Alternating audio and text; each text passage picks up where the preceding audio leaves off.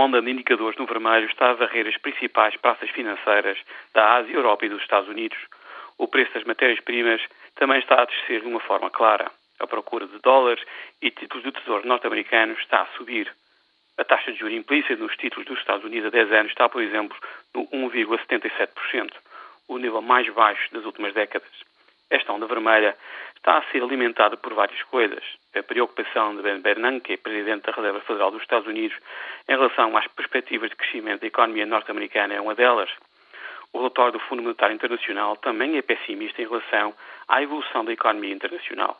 E hoje chegaram as primeiras notícias de que há uma quebra no crescimento da produção industrial chinesa. A atividade privada na Europa também está a diminuir. Finalmente, as dúvidas em relação ao futuro da zona euro aumentam a incerteza em relação ao futuro. Estas notícias são mais para Portugal. Reformar é sempre difícil num país com a nossa cultura de dependência em relação ao Estado. Reformar no meio de tantos indicadores económicos internacionais no vermelho é ainda mais difícil.